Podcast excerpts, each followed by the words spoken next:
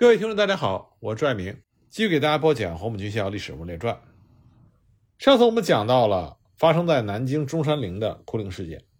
那么这个事件呢就被《大公报》曝光了。当时国内的各家报纸争相报道，字里行间都是在指责国民政府鸟尽弓藏、兔死狗烹，不管抗日功臣们的死活，这就成了一桩丑闻。那么国民党内部很多看陈诚不顺眼的大佬。也是纷纷的发言评论，批评陈诚不地道。当时顾祝同就说，这种整军方法对之后的整军建军乃至军心士气都有了极大的负面影响。那么参加哭灵的部分将校军官声称，如果政府不给个说法，还要继续闹事，不甘心就此罢之为民。蒋介石得知这个情况之后呢，也气的是大发雷霆。本来他整军的出发点是好的。结果没想到，好好的一件事儿最后搞的是内外夹攻，里外不是人。而就在这个时候呢，陈诚负责指挥的对解放区的重点进攻，也是战局不利。一九四七年二月，莱芜战役损兵五万多人；当年五月的孟良崮战役又损失了整编七十四师。蒋介石事后了解，正是因为整军嫡系和杂牌军之间的关系更加糟糕，见死不救几乎成为了国军战场的常态。莱芜战役结束之后呢，蒋介石曾经亲自坐飞机到济南问罪王耀武，结果有人提醒，现在济南城里的十二军是老东北军系统，这个时候一定要注意人身安全。那么蒋介石当时吓出了一身冷汗，果真没进济南城，只是在机场召见了王耀武，批评了王耀武一通之后飞返南京。也正是经过这一系列的事件，蒋介石发现他没有办法在军事上。完全依靠陈诚，所以呢，也就收回了军事上的大权，重新启用何应钦。而他对何应钦又不放心，这就造成了蒋介石在之后军事上越级指挥变成了常态，这就进一步加深了国军的不利状况。在昆仑事件发生的同一年，也就是1947年呢，丁德龙还参加了他家乡攸县的国大代表选举。抗战胜利之后，在1947年到1948年间。国民政府就进行了国大选举，那么选举的本意是好的，想在中国推进民主进程，但是中国当时的社会状况根本无法支撑正常的选举，结果呢，这场选举又变成了国民党内部派系斗争。按照选举法规定呢，国民大会代表的产生由中央按照地区和团体的分配名额，选民直接选举产生，地区的选举。以县为单位，按照人口数量分配候选人。五十万人口以下的县分配一人，五十到一百万人口的县市分配两人，一百万人口以上为三人。那么丁德龙的家乡攸县属于五十万人口的中等县，所以只分配了一个名额。当年的国大选举内部派系斗争非常激烈，在国民党内部的派系中，除了 CC 派得势之外，还有三青团。这个不容忽视的派别，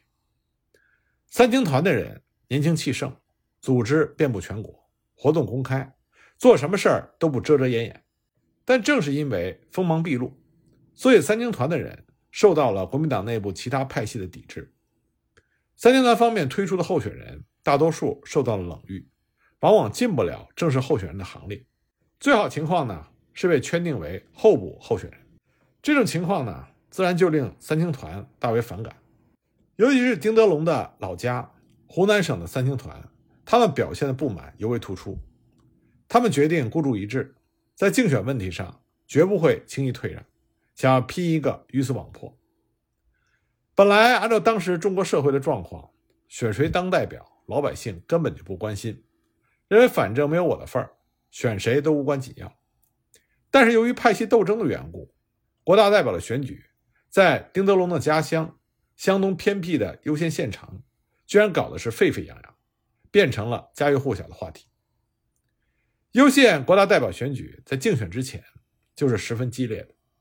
当时国民党中央规定，但凡愿意参加竞选国大代表的党员，先到国民党县党部报名登记，并报国民党中央，由中央圈定正式候选人，才能进入到民选阶段。当时在攸县报名登记的就有丁德龙、尹建平、刘学祥、樊玉龙、刘光华、易普生等十一人。那么报请国民党中央之后，圈定了彭运斌为正式候选人，丁德龙呢是候补候选人。名单公布之后，原先报名登记的人大多数是有自知之明，知道自己一无靠山，二无实力，不可能竞争过彭运斌、丁德龙这些人。他们参选也就是凑个热闹，所以这些人呢都是主动退出了。只有朱仲雅和城关有着“隐私胖子”外号的尹建平并不死心，扬言要决一雌雄，竞选到底。其实他们在这场竞选闹剧中。也不过是跳梁小丑罢了，根本形不成气候。最终只有彭运斌和丁德龙两个人才是旗鼓相当，互为劲敌。那么由国民政府中央当局圈定的优先国大代表正式候选人是彭运斌，他曾经在湖南省有名的长沙市长郡中学当过校长，出任过国民党湖南省党部委员。抗战时期呢，攸县沦陷之后回县继续办学，担任攸县临时中学校长。使数百学子在远离县城的农村继续完成学业。为此呢，当时社会各界对彭运斌颇有好感，他也具备了一定的威望。此外呢，他本人有着省党部委员的背景，并且呢，他正坐在省参议员这把交椅上。更为重要的还是他儿子彭尔康的上层关系，因为彭尔康他是在国民党中央组织部工作，陈果夫是组织部部长，彭尔康呢。又是陈果夫、陈立夫的侄女婿，属于 CC 派的中间人物，可谓红极一时。彭运斌之所以能够被国民党中央看中，圈定为国大代表的正式候选人，这其中就跟他的背景有很大的关系。当时正式国大代表的圈定，首先要经过中常委这道门槛，然后才能呈送到蒋介石的案前，由他钦定才可以生效。所以众所周知，中常委中 CC 派的人最多。因此呢，彭运斌有着 CC 派的靠山，就顺利进入了正式候选人的阵容。那么，国民党中央内部的派系斗争既然公开化了，自然就会波及全国。湖南历来是国民党内部党团派系斗争最为激烈的地方。三青团在湖南的能量很大，表现最为突出的就是在国民政府选副总统的时候，蒋介石有意让孙科竞选。但是以湖南为中坚力量的三青团派的国大代表抗旨不从，联络各方力量，最后硬是把票投向了李宗仁，让李宗仁当上了副总统。那么这次国大代表选举又轮到湖南三青团上阵了。早在国大代表选举法出台前后，CC 派和三青团都是四处进行活动，双方互不买账。遴选的时候呢，双方的勾心斗角更是到了白热化的程度。蒋介石对此也非常的恼火，曾经下手谕，让湖南党团斗争中的两个头面人物，也就是三青团湖南省的头目周大贤和 CC 派湖南省党部执委兼组织部长陈大荣，双双撤销职务，以表示蒋介石不偏不倚，秉公办事，从而希望能够拉拢人心，稳定局面。但是湖南省的党派斗争并没有因此偃旗息鼓，反而是愈演愈烈。在选举法公布之后呢，湖南省三青团派就立刻指令各县市三青团认真物色国大代表候选人。那么，优县的三青团日夜兼程，四处活动，把县内的知名人士逐一排队，仔细筛选，细致的分析，最后敲定推荐丁德龙作为三青团派系的正式候选人。因为丁德龙是黄埔一期生，还出任过三十七集团军总司令，有着陆军中将的头衔。还当过国民党中央军事委员会的高级参谋、副教育长，又是国民党中央的监察委员，无论是军界还是政界，都属于有影响力的重量级的大人物。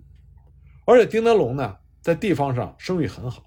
不贪财，不好色，和睦乡里，与人为善，他的人品颇为人称道，所以推荐丁德龙作为候选人，比较容易得到各界的认可，也被老百姓所接受。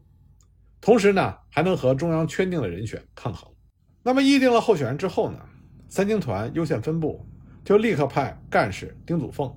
和丁德龙见面交涉，坦诚交谈，表明来意。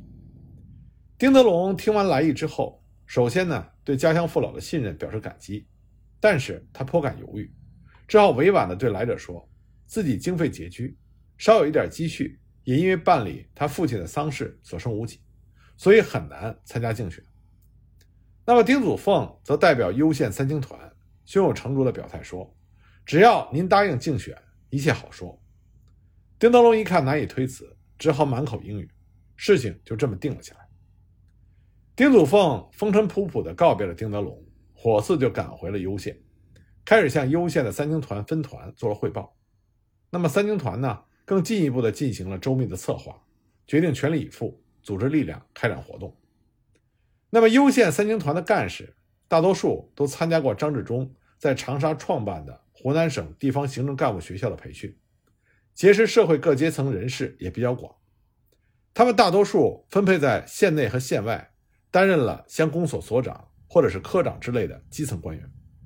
所以，攸县三青团分团见机行事，就利用这部分人扩充实力，大量的发展团员，提拔骨干，以便在竞选中形成优势，确保全胜。与此同时呢，他们也千方百计地做好上层工作，为拉选票扫除阻力。为了搞好上层的工作。三青团分部就积极做国民党县党部书记长樊玉龙的工作，因为樊玉龙他举足轻重。当时任国民党湖南省党部书记长的莫宣元，他曾经是樊玉龙的老上司，交情很深。樊玉龙来攸县走马上任，也全凭着莫宣元的力举。那么，请县党部书记长出马游说，希望莫宣元在省城出面支持丁德龙竞选，估计这是很有把握的。但是事与愿违。莫学远，他处在省党部书记长的位置上，只能听从于国民党中央圈定的彭运斌作为正式候选人。再加上之前所提到的彭运斌的儿子彭尔康在中组部和二陈的裙带关系这些至关重要的因素，所以游说根本就没有成功，而且还把樊玉龙这个县党部书记长牢牢地捆在了支持彭运斌竞选的马车上。那么形势不容乐观。攸县三青团分部在冷静分析了形势之后，一致认为丁德龙仍然有很多的优势，是彭运斌无法可比的。首先呢，因为主持国大代表全盘选举工作的是县长肖新民，肖新民他并不是本地人，所以就少了很多瓜葛。肖新民曾经任三青团衡阳分团的干事长，是靠着三青团当上县长的，所以对三青团有着很深的感情。而且呢，肖新民在攸县政绩卓著，又是三青团湖南支团的候补监察委员，上上下下人际关系比较好，活动能量也比较大。那么在对待选举的态度上，已经坚决支持彭运斌的县党部书记长樊玉龙，他和肖新民的观点完全不同，意见经常是相左，矛盾重重，势不两立。所以樊玉龙支持彭运斌，那么肖新民自然全力支持丁德龙。蒋介石当时还规定，在选举法中，所有被圈定的正式候选人，在没有正式投票之前，必须由候选人以书面形式向县党部呈交退让书的条文，避免一旦发生矛盾，留有调处的余地。但是丁德龙这个人呢，性格倔强，不愿意受此约束。他认为，如果选上了，就是名正言顺的国大代表，没必要假惺惺的搞什么退让。要是真正让他写所谓的退让书，他表示宁愿不去参选。那么事情就这么僵持着。这个时候呢，三青团也是火冒三丈，他们抓住县党部书记长樊玉龙，一九四六年三月才到攸县上任，不熟悉县里情况，交游不广的这个弱点，和肖新民县长主持竞选工作的有利条件，再加上肖新民为人耿直，在民间有比较高的威信。两个人在选举问题上意见不一，存在裂痕，所以三青团趁虚直入，加紧做肖新民的工作，实行内紧外松、拖延和抵制双管齐下的策略，最终硬是让国民党中央这条政令在攸县无法实施。一九四七年十一月，丁德龙返回家乡参选，这个时候彭运斌也回县活动，两个人背后各自都有各自强大的靠山，实际上。他们俩代表的是国民党内部派系斗争的集中较量，目的都是一个拉选票。当时攸县全县二十二个乡镇共设了二十二个投票站，每个投票站双方都是拼尽全力，五花八门不择手段，控制选民多拉选票。那丁氏家族为了让丁德龙当选，凭着家族殷实富有、人才济济的雄厚实力，从人力、财力、物力上。是倾其所有，全力支持。在竞选期间，又是唱戏，又是招待选民大吃大喝，还极力动员攸县其他地方的丁姓子弟，积极带动其他选民为丁德龙投票。这个方法果然奏效。在县城公开统计选票的时候，丁德龙、彭运斌亲临监票，结果丁德龙得票五万多张，彭运斌只得了一万多张，理应是丁德龙获得全胜。可是事情的发展并非是顺利的。当攸县的选票统计上报到南京中央国民政府的时候，国民党当局一看彭运斌落选，觉得很不是滋味，还是想动员得票多的丁德龙退让，所以呢。国民党中常委就派了丁德龙的老同学贺中涵亲自登门拜访，做丁德龙的工作，希望他能够主动退让，并且以军人以服从命令为天职的这种强硬语气进行威胁，告诉他不要引起蒋委员长生气。在软硬兼施、军令难违的尴尬局面下，丁德龙也考虑自己是现役军官，身不由己，只好听从了贺中涵的调解。不过丁德龙呢，他也是巧施一计。提出双方都保留面子的折中方案，最终是以各自让步达成了和解。在国大代表六年的任期之内，由彭允斌先任一年期满之后，主动交给丁德龙完成后五年的任期。那么这个协议呢？三青团方面虽然认为不妥，但是迫于无奈也只好默认。不过后来又发生了变故，闹剧并没有就此落幕，而是带来了有利于三青团派。和丁德龙本人的新的转机，事情呢还得从全国的选举状况说起。全国各地的选举结束之后，类似优县正式候选人得票少于候补候选人的情况并不少，而得票多的候补候选人，其中绝大部分都不同意退让，有的人写了退让书也是翻脸不认账，有的人甚至聚集到南京总统府闹事，要求上街游行，讨一个公正的说法。有的人则搬出了美国的选举模式，要蒋委员长公开答复，这让简直是狼狈不堪。最后呢，不得不是由国民党中常委出面，当众承认得票多者有效，也可以与中央圈定的正式候选人并驾齐驱，一视同仁，双双当选。这样一来呢，就意味着彭运斌和丁德龙都具备了国大代表的资格，这才让这一出选举闹剧草草收场。那么，一九四七年到一九四八年，国民政府搞的所谓的国大代表的选举，有的人说它实质上是国民党内部派系斗争的一次大搏斗，精心暴露了这是国民党政府当权者，尤其是蒋介石亲自导演的假民主的闹剧，是蒋介石独裁专制的花瓶，是统治阶级金钱民主的体现。但实际上，即使蒋介石当时的确想要独裁，但是他也不会有精力一直关注到。县一级的选举，从丁德龙优先参选的这个过程，我们就可以看到，国大代表选举之所以无法实现真正的民主，这是因为中国的社会状况、中国的国民素质、中国的民众意识，还无法支持完善的民主选举。不过，这并不意味着中国无法实现民选。不仅仅是选举制度，任何一种制度，它的完善必须要经过不断的实践过程。实践、反馈、总结、提高，接着再实践，只有反复的如此，才有可能达到最终的目标。想要一蹴而就，那无疑是天方夜谭。民选制度的实施当然是依赖于国民意识和大众认知，所以提高国民意识、提高国民素质，这是推动民选制度不可缺少的重要一环。但同时呢，无论你如何去给民众灌输民主意识，提高他们的素质，但这都是纸上谈兵。只有通过民选的实践，民众才能够把思想认识的提高转变成实际的经验，这才能够向着真正的完善的民选制度这个目标前进。在这个前进的过程中，进行民选实践，并不代表着不会出错，恰恰相反，会出很多的错误。可只有通过这些错误，通过对于这些错误的经验和教训的总结，我们才能认清理论和实践到底有多大的差距，才能真正的明白要如何进一步的提高我们自己，进而保证在下一次的实践中能够有显著的进步。所以呢，当我们回头看民国的那些选举的时候，无论是袁世凯、北洋军阀所操纵的选举，还是蒋介石所操纵的选举，进行选举这件事情本身，它是一种进步，